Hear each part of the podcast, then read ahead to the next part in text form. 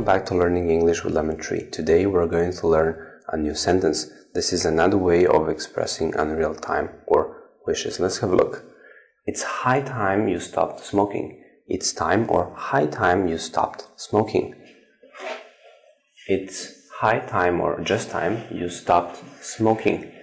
It's time or it's high time you stopped smoking. So we, you can use this phrase, it's time or it's high time and a past form to say that something is unreal in present. It's time or it's high time you stopped smoking. It means he is smoking. This person is smoking. Thank you for watching. See you in the next video.